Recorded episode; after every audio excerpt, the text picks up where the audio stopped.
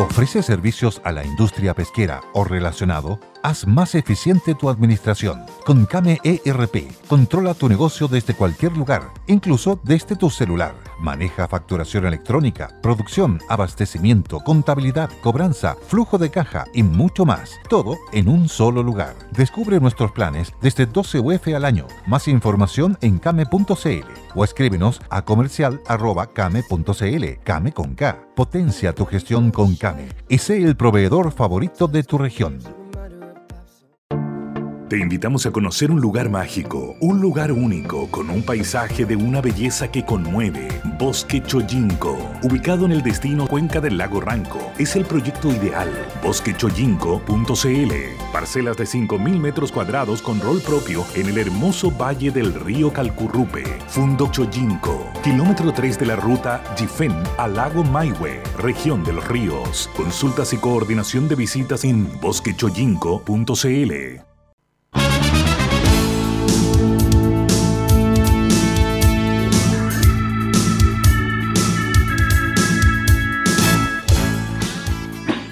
Muy buenas tardes, ¿cómo están? 5 de la tarde con dos minutos estamos comenzando en vivo y en directo con todo para cerrar esta semana como corresponde. Le habla Bárbara Briceño junto al diputado Diego Chalper.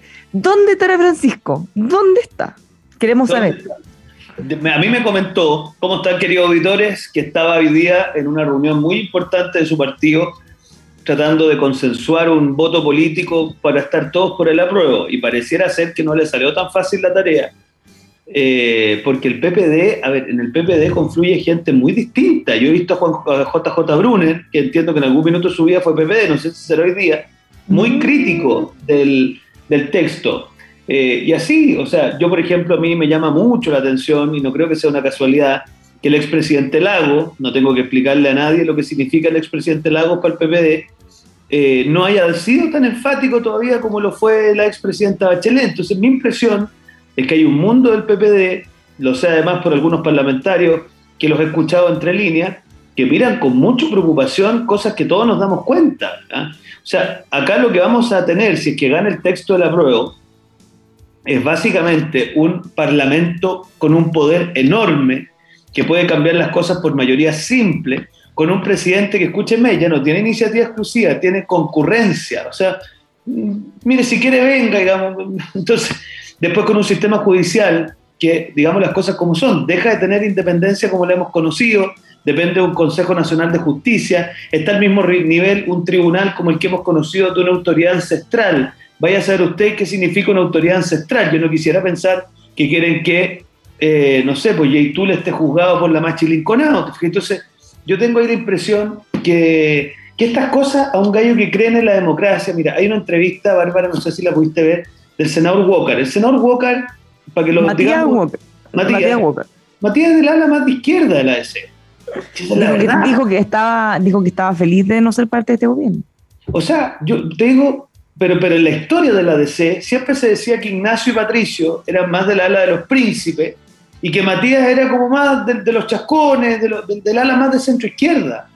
Y él se pega una entrevista que cualquier abogado serio tiene que pegarse y hace un análisis muy básico de por qué hay ciertas premisas democráticas y del Estado de Derecho que no se cumplen. Entonces, yo después vi a Antonio Bascuñán. Antonio Bascuñán, querido auditores, profesor de centro izquierda, un hombre reconocidamente progresista, también hace un análisis descarnado de por qué el Poder Judicial quedó debilitado. Entonces, acá no significa ser de izquierda o ser de derecha, no. Aquí significa si usted hace un análisis objetivo o no de algunas cosas que no cuadran nomás, que no, que no, que no calan bien. Entonces, mi impresión es que a Pancho se le tiene que ir un collera la, la reunión, como decimos en el campo. Ahora, em, yo lo que puedo decir es que de muchas personas, a propósito de José Joaquín Brunner, mi impresión pareciera, y esto puede estar errado, pero pareciera que de todos aquellos que fueron personas muy importantes en la concertación, que tuvieron cargo, pero que ahora están en el mundo privado, que armaron su cuento, que no viven de alguna manera de la política, y no lo digo en sentido peyorativo, me refiero a que no tienen cargos actuales o que no están en un, en un partido militando tan eh, activamente, ellos tienen más libertad y ellos pueden decir, esta cuestión no me gusta, por tal, tal, tal, tal, tal razón. Y lo pueden decir abiertamente y es más, no me sorprendería que dijeran que votan rechazo Mientras que eh, personas como Francisco, que si bien no tiene cargo público, él es un militante de corazón, o sea, él, el partido está por sobre todo, y, y, fíjate que él participa, está en la directiva, y es un soldado. Entonces hay gente como él, y no es que lo estemos pelando porque lo diríamos con él también, no tiene, yo no digo que él quiera votar rechazo, lo que digo es que él no tiene esa libertad porque él, sobre todo él, que es tan disciplinado y que siempre critica a los partidos que cada uno es una, una pyme, que se mandan solos, él no, pues él, está en la línea de hay una decisión colectiva y esa se respeta y para allá se va. Entonces, yo creo que le va a pasar eso, que al final la gente más cercana, más activa, los que trabajan con cargos públicos o cercanos a, bueno, van a tener que o, o tener un bajo perfil o participar activamente, mientras que los que están fuera ya tienen toda la libertad para decir, es que está usted Sí, pues algo parecido con lo que pasaba con Eduardo Ninat, no es del PPD, pero también es un ex, ex algo importante, él ya no pero, y yo lo entrevisté, yo lo entrevisté y me dijo que él eh, no podía decir su voto, pero que empieza con R. Pero mira, hoy día me leí en la segunda, lamentablemente no, sé dónde la dejé, pero una convencional de izquierda, de izquierda, manifiesta sus preocupaciones sobre el texto. Déjame leerla cómo se llama el apellido. Aquí está, Isabel Godoy. Eh, Ella no es, pero no es de izquierda, es de pueblos originarios, ¿no? Está bien, pero. O sea, sí, sí, no, pero no, sí es de izquierda. No, no, pero, pero ella, a ver, ella no solo plantea preocupaciones, ella dijo que, que de no aprobarse puede haber otro estallido social. Bueno, eso, ah, eso, eso es otra cosa importante. voy a revisar, voy a revisar ya, porque quizás la estoy confundiendo con una convención. esa es la frasecita central. Eh, y también dice que en el fondo no van a dejar en bandeja de plata el Congreso que puedan cambiar lo que ellos han construido. Mira, si en el fondo sabes lo que pasa, ya voy a, ya voy a entrar en Isabel Godoya, pero personas como Mario Weissblut, nadie pretenderá decir de los que me están escuchando que Mario Weissblut es un hombre de derecha. Eh, perdón, un segundo, eh, tenía razón, me quería asegurar. Isabel Godoy es representante del pueblo Coya. Sí, tenía razón. Oye, no, pero yo decía Mario Weissblut, nadie podría creer que un hombre de derecha. No, al eh, Un hombre de centro izquierda, y él reconoce que su motivo para votar rechazo es que lee el texto y dice esto es impracticable. O sea, él cree que estamos en presencia de algo que va a ser un Estado fallido. Y fíjate que la entrevista de Isabel Godoy es bien valiosa, porque leanla, queridos auditores, en la segunda, se van a dar cuenta que hay un tufillo autoritario bien impresionante, porque dice, mire, no le vamos a dejar en bandeja de plata al Congreso. Eh, quería mencionar Godoy, el Congreso fue electo con más gente que la que votó en la elección de ustedes. Tiene igual o modestamente quizás más legitimidad. De hecho, los pueblos originarios, si uno revisa cuántos votos sacaron, la verdad que muchas veces son más chicas que las comunas más chicas de los distritos. Eh, no le vamos a dejar en bandeja de plata al Congreso. ¿Ah? Y después dice que Chile sea plurinacional no le hace daño a nadie. Los chilenos no dejarán de ser chilenos. Eh, es solo el reconocimiento que las naciones preexistentes casi que nos merecemos. Entonces, a en castellano, yo tengo la impresión que aquí, fíjate que hay un artículo también de un caballero que se llama Sergio Muñoz, si mal no recuerdo, Sergio Rivero, hoy día en la mañana en el Mercurio, eh, que habla esto mismo, de cómo en definitiva uno de los problemas de la convención es que creó una, una, una, digamos, un estamento dentro del país, Sergio Muñoz se un estamento dentro del país que tiene derechos privilegiados, que a diferencia de todos nosotros van a tener propiedad protegida indígena, van a tener propiedad sobre los derechos ancestrales del agua, a diferencia de nosotros que vamos a tener un permiso administrativo, que van a tener justicia propia, normativa propia, van a tener eh, la restitución de las tierras como una posibilidad de expropiación, van a tener, ojo hasta aquí, derecho al consentimiento previo para poder crear adelante proyectos de inversión pública o privada en sus terrenos. Entonces, básicamente vamos a tener una verdadera estamento privilegiado en Chile. Entonces, mira, mi impresión es que yo soy de los que creo, ¿ah? y aquí voy a permitirme una licencia, Bárbara, yo creo que aquellos que estuvimos por el rechazo en la primera leímos mejor al contexto que iba a ser el contexto de trabajo. Y los que votaron a prueba leyeron mejor el ímpetu de cambio que había en la realidad. O sea, eso, pero, pero yo tengo clarísimo que ni los que estuvimos por el rechazo en un formato reformista, ni los que estaban por el apruebo en un formato no refundacional, querían esto. Probablemente querían reconocimiento de los pueblos originarios, pero no un separatismo indígena.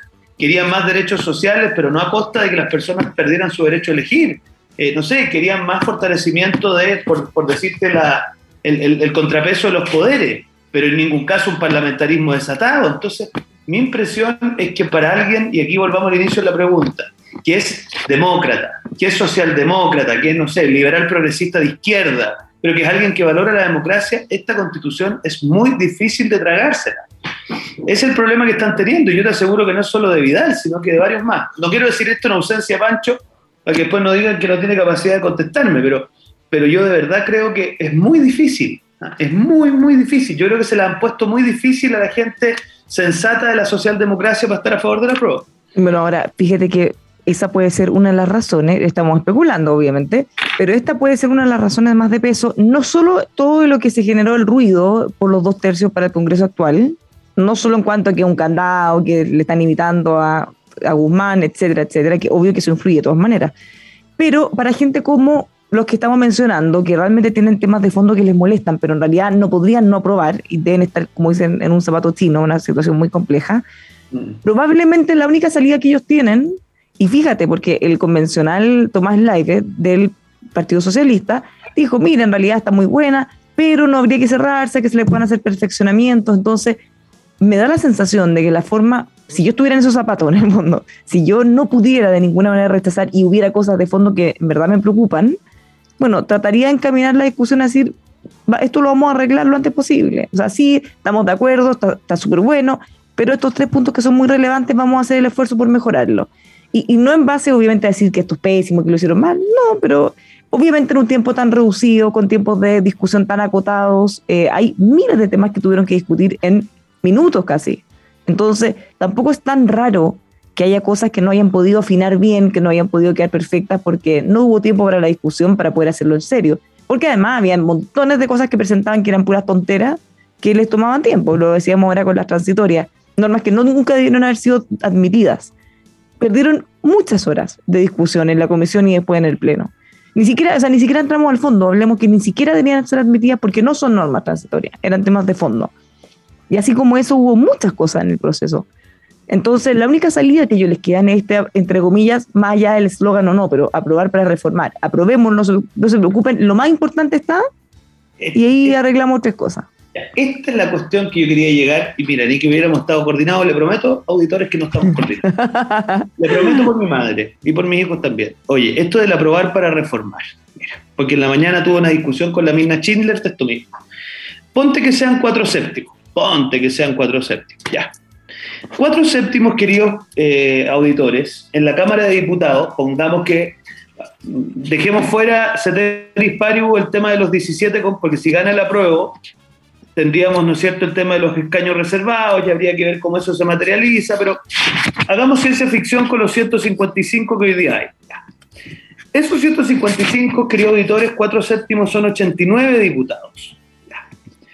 Hoy día, si usted suma todas las oposiciones, dejemos a Pamela Giles fuera, dejemos, digamos, las oposiciones por la izquierda las voy a dejar fuera. La centro derecha más la DC más el PDG alcanzan 81 diputados. O sea, básicamente eso es lo que constituye la oposición. Si la centroizquierda quisiera plantear una lógica como aprobar por reformar, ya nos ha mandado a decir Fernando Hacha, pensemos que habla por al menos alguna parte del Frente Amplio, y Marco Barraza, pensemos que habla por alguna parte del Partido Comunista, para qué decir los humanistas, el Frente Regionalista, o sea, en el fondo, ¿cuál es el espacio político que hay para hacer las reformas desde una lógica de centroizquierda? ¿Dónde están los votos? Entonces, mi impresión es que yo entiendo que eso le puede dar tranquilidad emocional a algunos, decir, no, mire, no te preocupes, vamos a probar y después igual vamos a poder cambiar las cosas. Yo entiendo que eso es como un placebo, pero no es real. Y yo los desafío a hacer el cálculo. Métanse a la página del Senado, métanse a la página de la Cámara, ahí están todos ordenados por comité, obviamente siempre hay descuelgue, todo lo que ustedes quieran, pero no da. Entonces, eh, yo lo que les pido de todo corazón a los que están en esa reflexión, que yo de alguna manera empatizo, yo, gente que probablemente estuvo en el inicio, estaba con la expectativa, quiere cambio, probablemente desconfía de mi sector político y por lo tanto dice, ya sabéis qué más, eh, embarquémonos en esta cuestión, yo sé que es mala, y después la corregimos. Señora, señor, no hay ese espacio político en el Congreso actual, no está. Y no creo que vaya a estar con 17 o de los que sean pueblos originarios adicionales. Entonces, mi impresión es que esto no resiste un análisis numérico, Bárbara, y sería bueno que los que están escuchando y están en la lógica de aprobar para reformar, hagan ese testeo, testeo numérico de los votos. Hoy día, eh, mientras espera Francisco, son las 5.16, todavía no aparece. Ojalá que, que, se pongan de acuerdo. Vamos, va, a estar sabroso. va a estar sabroso después. Bueno, hoy día de la mañana conversé con un eh, senador, Juan Castro, independiente. Y, y, te cuento esto porque él está promoviendo un proyecto con una tercera vía pero no como las que pensaban antes de otra papeleta, no, es un proyecto súper concreto. En el fondo, ¿qué pasaría si gana el rechazo? Me parece interesante porque, ahora, según él, hmm. tiene eh, varios conversados y podría conseguir apoyo de centro izquierda también para poder sacar adelante este proyecto. ¿Qué es lo que él propone? En el caso de ganar el rechazo, que el presidente convoque con el Congreso, ya eh, hagan en la forma técnica o como se tenga que hacer en el fondo, con el protocolo que corresponde, que convoquen a las universidades más importantes de Chile, públicas, privadas, y que ellos pongan un, un conjunto de expertos para que se arme una comisión. Él dice cerca de unas 60 personas, podría ser, que puede ser más o menos, pero puros expertos, académicos, gente que tenga una gran trayectoria en derecho constitucional, y que ellos, en un plazo de seis meses, tomen este texto, que salga a la convención o eventualmente refundan o miren el de la presidenta Bachelet. a mí personalmente me parecería la mejor idea que tomen este texto, porque así le damos una continuidad. No todo es malo y además eso para bien o para mal representa lo que nosotros mismos elegimos en algún momento con la gente que elegimos y, en el fondo sería lejos, lejos lo más democrático. No llegar, pretender tirar a la basura todo ese trabajo no, no es ningún caso sensato. Entonces, imagínate ese escenario, que este texto que salió, que lo estén arreglando ahora en armonización y todo eso, ese texto lo tomen los mejores expertos, los que más saben en Chile de este tema, de todos los sectores, de distintas universidades, le den una mirada, lo enchulen, le saquen, le pongan, le hagan una arreglada, una arreglada seria, y que después mm. sea plebiscitado. Yo creo que sería una muy buena idea, porque al final sí o sí va a salir algo mejor de lo que es ese texto, si es que pasa por ese filtro. Sí, pasa, mira, yo te quiero ser súper franco. Nosotros, obviamente, de momento que asumimos un rechazo con continuidad del proceso constituyente, aquí estoy anticipando algo que no corresponde hacerlo de manera tajante, pero da la impresión, mira, nosotros tuvimos una consulta todo interna. Indica. Todo indica, porque tuvimos una consulta interna, el 99,83% de nuestros militantes eh, votó, votó por el rechazo, eh, y, y, da la impresión que vamos a caminar hacia allá. Entonces, cuando uno asume un, proceso de rechazo con cambios ¿ah? eh, o, con, modificaciones que tengan que ver con cosas relevantes, la pregunta que salta de cajón es, bueno, ¿cuál es el mecanismo? ¿Ya? Entonces, aquí hay distintos tesis. ¿ah? Lo que nosotros le hemos pedido al Instituto de Libertad, para ser bien transparente con los auditores, es que nos hagan un análisis de cada uno de estos mecanismos mirando tres criterios, para que lo sepan los auditores. El primer criterio es representatividad democrática. Y ahí evidentemente el caso del comité de expertos que mencionaba la Bárbara tiene menos, Segundo criterio es, por decirlo así, experticia, eh, capacidad de buenos contenidos, y ahí tiene más. Y el tercero es mirar experiencias comparadas. Porque hay casos, para todo, para todos los gustos, hay casos de convenciones, hay casos de, mira, hay casos incluso en Irlanda hasta por sorteo, que, es una cosa que uno diría, que locura más grande, se sortearon 155 personas y ahí aterrizan 155 chilenos de a pie y resuelven el entuerto. Quizá entonces, nosotros no nos queremos apresurar. Eh, lo que estamos tratando de hacer ver y construir es que sea posible una alternativa.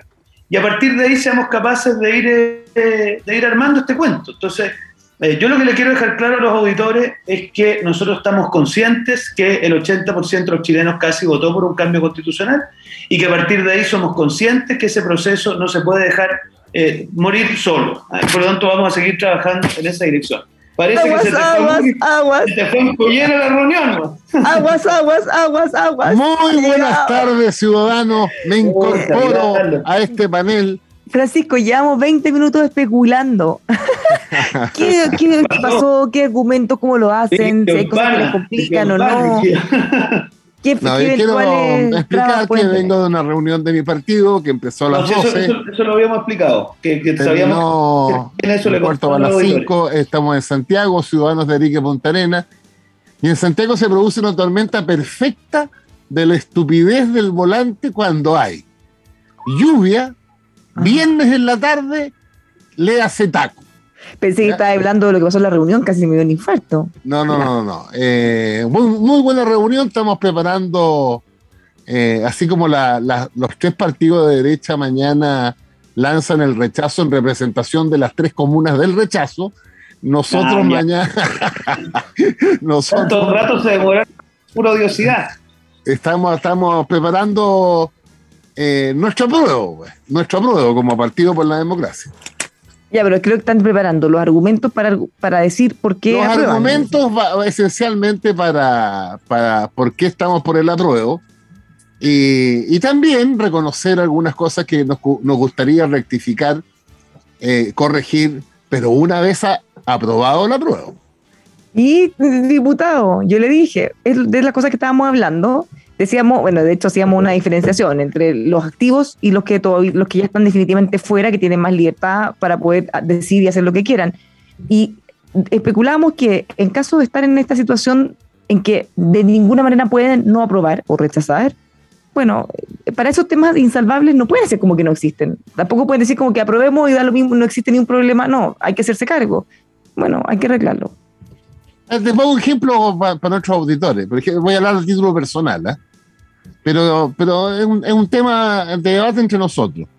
Algo que ya está aprobado. ¿eh? Em, por ejemplo, a mí no me gusta la reelección del presidente de la República. Cosa que ocurre en muchos lugares del mundo, pero que en Chile lo tuvimos solo en el siglo XIX, con los famosos decenios de la primera mitad del siglo XIX.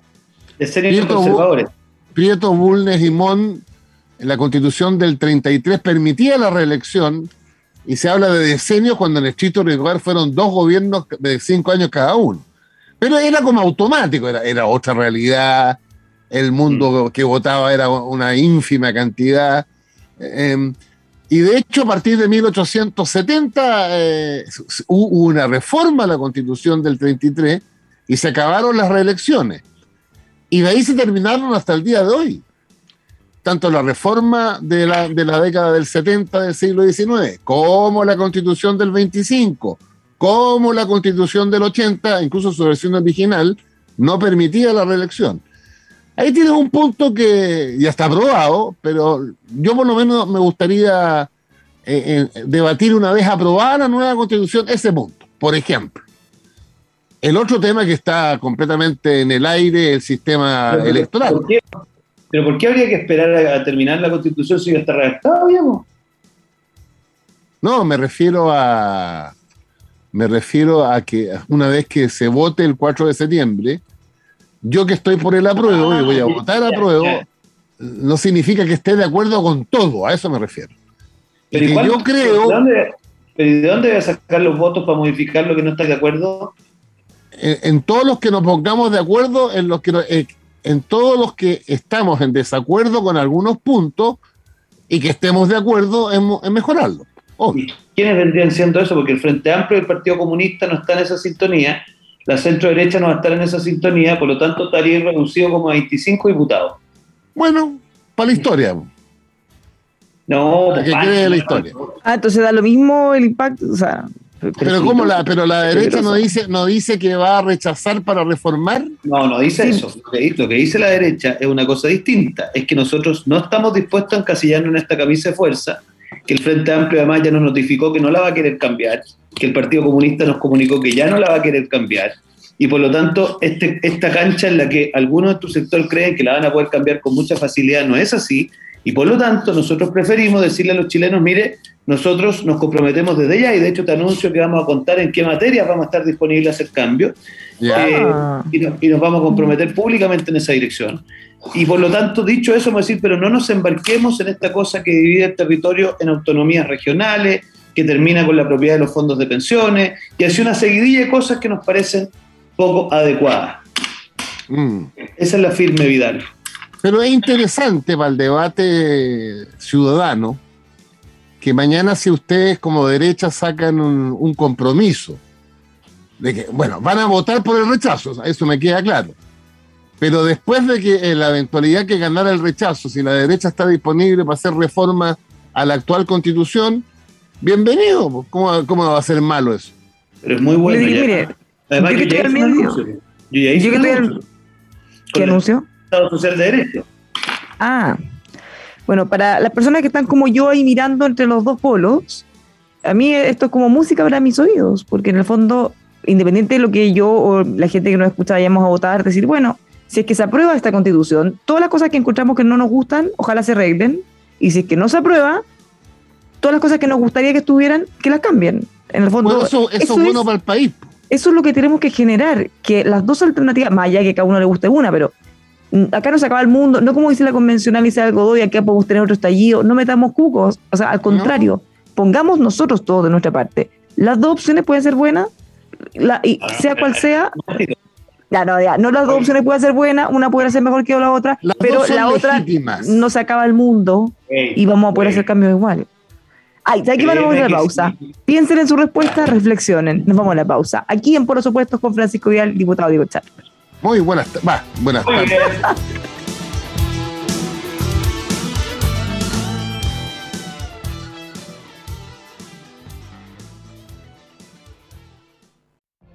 What if you could have a career where the opportunities are as vast as our nation, where it's not about mission statements, but a shared mission? At U.S. Customs and Border Protection, we go beyond to protect more than borders from ship to shore, air to ground, cities to local communities. CBP agents and officers are keeping people safe. Join U.S. Customs and Border Protection and go beyond for something far greater than yourself. Learn more at cbp.gov/careers.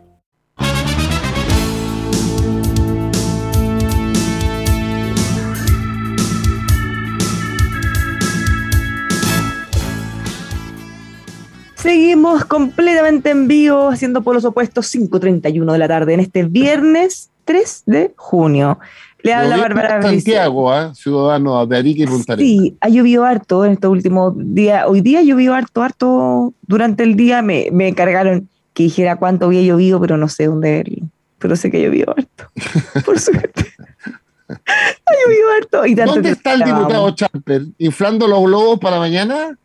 Inflando los globos para un gran día. Oye, no estoy en mi oficina. En mi oficina el partido que está bien pelada, está más pelada que. Eh, eh, eh, eso es la sede de Antonio Varas. En la sede de Antonio Varas, está más pelada que mi polo opuesto, así que. así que estamos. Ya, pero cuéntanos a los ciudadanos auditores, cuéntanos el, mañana, pues el, el, happening de la derecha. A ver, cuéntanos. El happening. pero es sin ja. Oye, no, mira. Te puedo contar lo siguiente. Eh, la firma del Consejo General de Rehén es siempre un espacio que tiene una cierta dosis de incertidumbre. Yo tengo la impresión que mañana poca. ¿ah? Pero vamos a partir con... Eh, ¿Puedo hacerte un punto ahí eh, histórico? No, porque va a enredarme todo capaz con... No, no, si no te, no te voy a enredar. Lo que pasa es que tienes razón.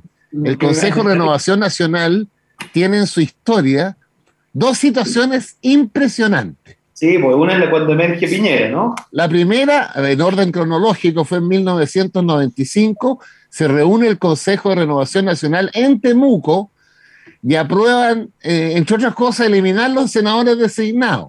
Así. Lo presidía Alamana. Y entonces ya terminaron con esa conclusión. Alamán llegó, iba pasando por eh, Curacaví rumbo al Congreso y los senadores se escuchó, se escuchó hasta en Magallanes la tapa que le hicieron los senadores. ¿En serio? Mira. Sí, claro. Y tú sabes que el guaripola de, de, rechazar el acuerdo del Consejo, el entonces senador Sergio Romero. Ah, mira. Sí, claro. Y la segunda, que es más increíble a propósito del Consejo de Renovación Nacional, ocurrió en mayo del 2005. se, abrió el, se abrió el Consejo para proclamar a la DIN a las 10 de la mañana. Y a las 5 de la tarde salió proclamado Piñera. No, parece que ese, que no estaba ahí, obviamente, que era muy chico. Pero parece que fue una, cosa, de loco, ah, de loco. Porque, de verdad, o sea, todas las noticias, todas las noticias hablan. ¿El principal impulsor de eso? Eh, a ver, espérate. Carlos Larraín. Carlos Larraín. Exactamente. Mira la vuelta de la vida. Carlos Porque los guaripolas del momento para que Renovación Nacional proclamara la BIM era Alamán y Espina. No solo Alamán y Espina, y el Coto Sandón. Ya. Y fíjate las vueltas de la vida. Y resulta que en el transcurso del día se empezó a dar vuelta con los discursos. Y cuando termina el consejo, proclamado Sebastián Piñera. Lavín en depresión. Sí, fue duro ese día para Lavín, fue duro. Oye, no, mira, volviendo al de mañana. Mañana no va a haber libertad de acción. Primera definición que tomamos como mesa, se vota, lo que gana la mayoría se acabó. O sea, en el fondo, y en ese sentido creo que es importante porque en estos trances históricos los partidos tenemos que tomar posición. Uno. Dos. Me parece muy bien eso, ¿eh? Sí, tiene que ser así. Después vamos a tener espacio para las intervenciones, obviamente parten interviniendo nuestros convencionales, de quienes estamos muy agradecidos y creemos que han hecho un trabajo para intentar moderar eh, lo que ha sido difícil moderar, en eso Vidal estará de acuerdo conmigo, y a partir de ahí viene después, se abre la urna a eso de las once y media, nosotros tenemos por estatuto dos horas de, de votación, así que a las una y media termina probablemente el recuento de los votos y ahí se hace el escrutinio de manera pública y se resuelve. ¿ah? Esperamos una asistencia del orden, para que se hagan una idea, el partido nuestro tiene del orden de 360 consejeros generales, yo creo que van a ir unos 250. O sea, va a ser una cantidad contundente. ¿ah? Y, a partir de ahí, bueno, evidentemente vamos a hacer un, un planteamiento. Nosotros tengo por aquí el voto político, obviamente lo hemos ido socializando y esto salió hoy día en los diarios, así que es importante que la gente lo sepa, lo hemos socializado con las distintas sensibilidades del partido, eh, con, con, con todas, digamos, y a partir de ahí la idea es salir con una posición eh, donde argumentemos cuáles son los motivos que nos llevan a tomar esta decisión y de qué manera nos aproximamos al rechazo si es que eso fuera lo que finalmente se resuelve. Obviamente, eh, todo indica que vayamos a caminar. Esa es la, la dinámica. ¿Qué pasa con los otros dos partidos? Evópolis tiene su consejo general en paralelo a nosotros, nosotros lo tenemos en el salón plenario, y Evópolis lo tiene en el... Eh, en la cocina. Son menos. No, en el hemiciclo, en el hemiciclo de la Cámara de Diputados. Ya. Y, la UDI, la verdad que no sé dónde lo tiene, Pancho. Me imagino que... Diputado, mira, me escribe Nicolás, eh, no voy a decir el apellido, él sabe, por, por Instagram y me dice que diga Chalper quiénes son los 0,2% de la prueba, porque hay una noticia que dice consulta interna, el 99,8% de los militantes RN va por el rechazo. ¿Quiénes son los qué, qué, tremenda novedad. Yo creo que puede ser Carlos Larraín y, y, Mario Desborde. ¿eh? Que van por el apruebo, no sé. No, querido Nicolás, la verdad que la votación fue secreta, así que lo desconozco, pero efectivamente hay un 0,2% de la militancia que se manifestó. Mira, en realidad es un 0,1 por aprobar y un 0,1 abstención. Cero, o sea, Sergio nos dice, Sergio nos dice, hay mucha gente de centro izquierda que va a rechazar. Ejemplo, mi hermana que es de un partido. Y los radicales votan rechazo y hay nombrar. Uy, bueno, de los radicales sí, pues, empezando por Carlos Maldonado. Ahora, yo no sé si él ha dicho rechazo, pero sí ha sido. hasta ahora no ha dicho, pero por todo lo que argumenta va para allá. Sí, sí. Por eso que es tan importante que los partidos de la, del socialismo democrático tengan un planteamiento que recoge esas inquietudes tú me estás diciendo, ese es decir, argumentar que queremos votar por el apruebo, pero ahí no se termina. Una vez que gane el apruebo en nuestra posición, hay que hacer las rectificaciones que correspondan. Porque por algo ese ciudadano que dice el auditor de centro izquierda como su hermana está votando por el rechazo. Algo le pasó, algo no le gusta. Porque si esa hermana votó el apruebo, como lo votó el 79% de los chilenos, y resulta que hoy día el, el apruebo tiene como 30 puntos menos, hay que conversar con ese 30% que votó apruebo en el plebiscito de entrada y está disponible para votar rechazo en el plebiscito de salida. Esa es la gente que, por lo menos mi partido, quiere conversar. Sí, pero ahí eh, igual tiene un punto el diputado Stalper, porque si una persona no le gusta todo lo que tiene que ver con los pueblos originarios, los caños reservados, este poder de consentimiento, todas esas cosas, o el sistema político, o que se elimine el Senado, o, y así podemos ir, claro, van a tener votos para cambiar todo eso. Lo que sucede es que al final, cuando tenés, tienes 499 artículos que pueden quedar en 350, es imposible que todo el mundo esté de acuerdo en todo, como todo el mundo esté en desacuerdo en sí, todo. Pero si uno lo pone al revés, a ver, si hay cosas que, para una persona son insalvables, gravísimas, gravísimas, eh, ¿no será más fácil quizá en el otro caso, eh, de lo que hay, cambiar cosas para mejor que de todas las cosas que no le gustan, retrocederla va a ser muy difícil. Es difícil. No, es difícil. No, si la pregunta, no, si la pregunta es qué no te gusta, pues, porque mira, si no te gusta es como, es como que en el auto no te gusta el foco adelante ya. Claro. Mi impresión aquí Vidal se quiere comprar un auto y le gustan los autos. Los rusos. Yo, tuve un lava. ¿eh? Además, donde no es. Ya, le gustaban solo su dueño. Oye, pero, pero mira, eh, yo tiendo a pensar que acá los grandes ejes en los que se va a mover esta conversación son primero el tema de la plurinacionalidad, es decir, cuánto la gente la prueba va a convencer que se mantiene la unidad territorial y cuánto aquellos que creemos una cosa distinta eh, vemos que se va a ver afectada y que se va a crear un grupo privilegiado. Después, el tema de los derechos sociales. La gente la prueba a rescatar que esta, la gran novedad de esta constitución, el Estado Social de Derecho y los derechos sociales, nosotros argumentaremos, creo, que los derechos sociales vienen con letra chica. Y ahí se va a hacer otra gran conversación. Después el tema de la forma, la forma en cómo se estructura el sistema político. ¿ah?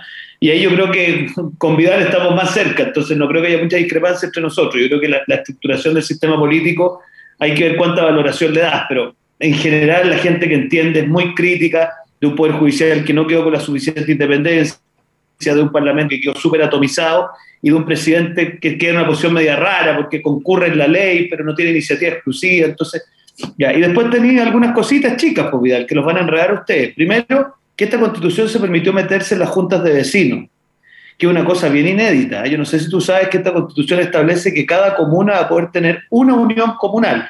Cualquiera que ha estado en terreno sabe que las comunas a veces tienen tres, cuatro, hasta cinco, pero no sé para qué mm. se metió en eso. Ahí voy a tener una, manchita, acuérdate que los va a enredar. Después, en el tema de los bomberos.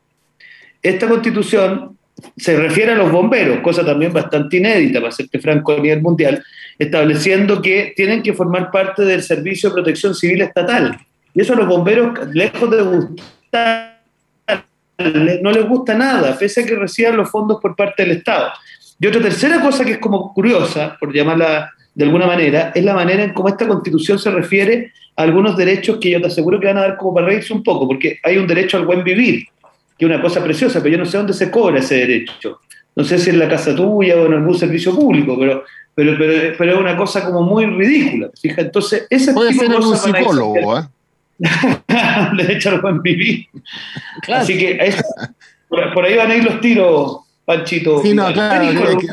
sí, pero mira, yo, para mi argumento, ciudadanos que me lo han escuchado, eh, ah, para mí es tan potente la creación de un Estado social de derecho, es tanto el cambio que significa para las mayorías, el que gradualmente construyamos un país donde nacer en la comuna más pobre no sea diferente a nacer en la comuna más rica, en algunas cosas esenciales como salud, educación y vivienda, para mí, fíjate, te digo, yo tengo muchas observaciones a la constitución, a la propuesta.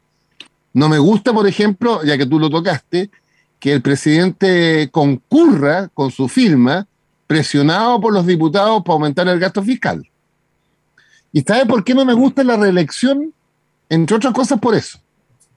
Porque un presidente en ejercicio, si el último año de su ejercicio el Parlamento se vuelve loco y empieza a gastar como condenado y le pide la firma al presidente para hacer ese gasto, ese presidente candidato, mm. salvo que tenga un carácter pero muy firme, puede caer en la tentación de concurrir con su firma. Y más que tentación, en la presión, no resistir la presión. O sea, en el fondo no es que lo haga de oportunista, pero no resiste la presión porque está de candidato. Sí, pues, sí, pero, pero al final eso es solo en el periodo que esté de candidato, pero imagínate en todo el resto también, con toda la presión, con la violencia que hay, con la funa, capaz que termine cediendo siempre. Claro. Bueno, que depende también de, quién es el presidente o la presidenta. Sí, pero convengamos que la presión es... Eh, yo, mira, el presidente Lago no, no, lo mudé ni un centímetro de sus convicciones. No. Pero ni un centímetro. ¿Ya? Pero bueno, eh, eh, son, pero por eso que, eh, con todo respeto para los ciudadanos, uno para, aprobar o rechazar tiene que fijarse, priorizar cada uno de nosotros. Y si hay para alguien una cosa que es que cruzó la línea roja, tiene derecho a votar rechazo, obvio. Oye, lo que sí hay que informarse antes que, porque uno de los problemas que estamos viendo en los estudios de opinión es que hay mucha gente desinformada del texto, así que ahí hay que hacer una pega. Eh, y lo otro es que hay mucha gente, más del 30% que está no ha tomado la posición. ¿eh? ¿No, qué? No, ah, no, tiene definido su voto. Pero ¿sabes qué? A mí no me parece nada de raro eso. Al contrario, me parece lo más sensato porque es tan complejo de entender todo. Hay tantas cosas, aberraciones, cosas buenas, cosas malas, más o menos, que van, vuelven, se caen. Entonces, lo más sensato, en verdad, sería esperar a tener el texto 100% definitivo. Si eso no va a ser en un año más, va a ser en dos semanas, perdón, en un mes más. Y ahí, con la certeza... Un auditor, un auditor me contesta la duda existencial de Vidal. Mira, la UDI se va a reunir en el Hotel Torre Mayor, para su tranquilidad. ¿Eso está en la Pintana, oye? no tengo idea. O en San Ramón. Está cerca de tu casa. Está cerca de tu casa. ya, oye, eh, ¿Te gusta, te gusta, te gusta? Ya. Le gusta el deseo. La UDI popular se reúne en Vitacura, Oigan, ya nos queda muy poco para terminar, pero la próxima semana la cumbre de las Américas. La cumbre de las Américas. Y fíjense que ministra Isquia va a quedar de presidenta. De vicepresidenta. Vicepresidenta, o sea, vicepresidenta, no entendía. Vicepresidenta eh, y el presidente Boric junto a una delegación van a partir a Estados Unidos. Ahora, mira, este, hay, entre los mitos tiene la vicepresidencia de la República. Es lo mismo que ser ministro Interior, yo lo viví. Sí, pero suena increíble nomás. claro, la única, la única cosa sustantiva que tienes un poco más de protección policial, eso me ocurrió a mí, y además, lo único simbólico distinto, porque todo lo demás es igual, es que cuando te toca llegar un día lunes a la moneda, te rinde honores la Guardia de Palacio. Mm. Con, con, con trompeta y todo. Pa, para, pa, pa, para, pa. Eso. es la única. Pero bueno. Oye pero, oye, pero qué tranquilidad para los, qué tranquilidad para los chilenos que queréis que así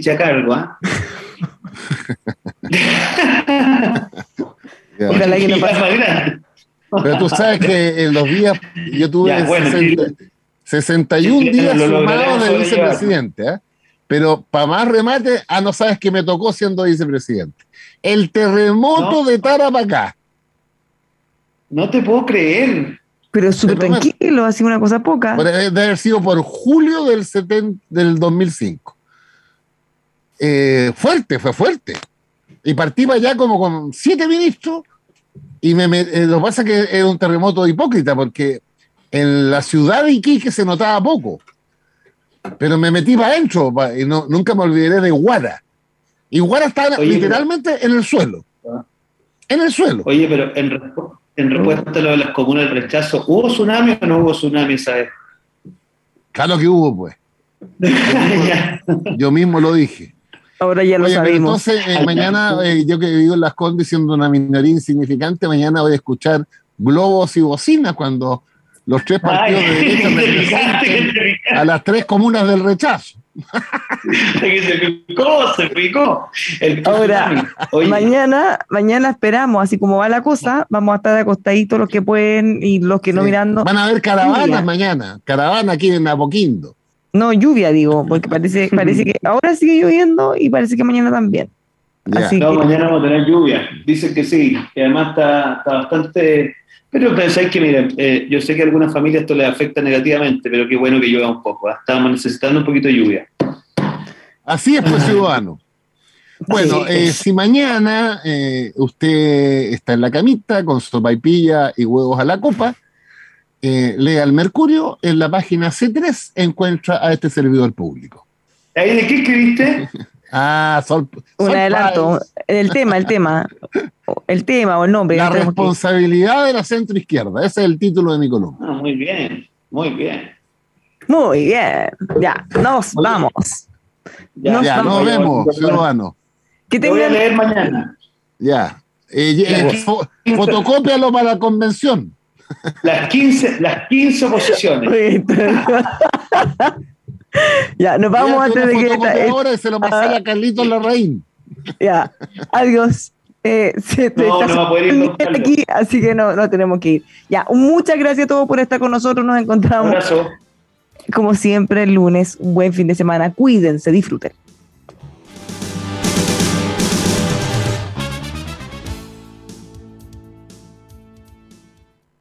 When you drive a vehicle so reliable it's backed by a 10 year, 100,000 mile limited warranty, you stop thinking about what you can't do and start doing what you never thought possible. Visit your local Kia dealer today to see what you're capable of in a vehicle that inspires confidence around every corner. Kia, movement that inspires. Call 800 333 4KIA for details. Always drive safely. Limited inventory available. Warranties include 10 year 100,000 mile powertrain and 5 year 60,000 mile basic. Warranties are limited. See retailer for details. Lucky Land Casino asking people what's the weirdest place you've gotten lucky? Lucky? In line at the deli, I guess? Aha, in my dentist's office.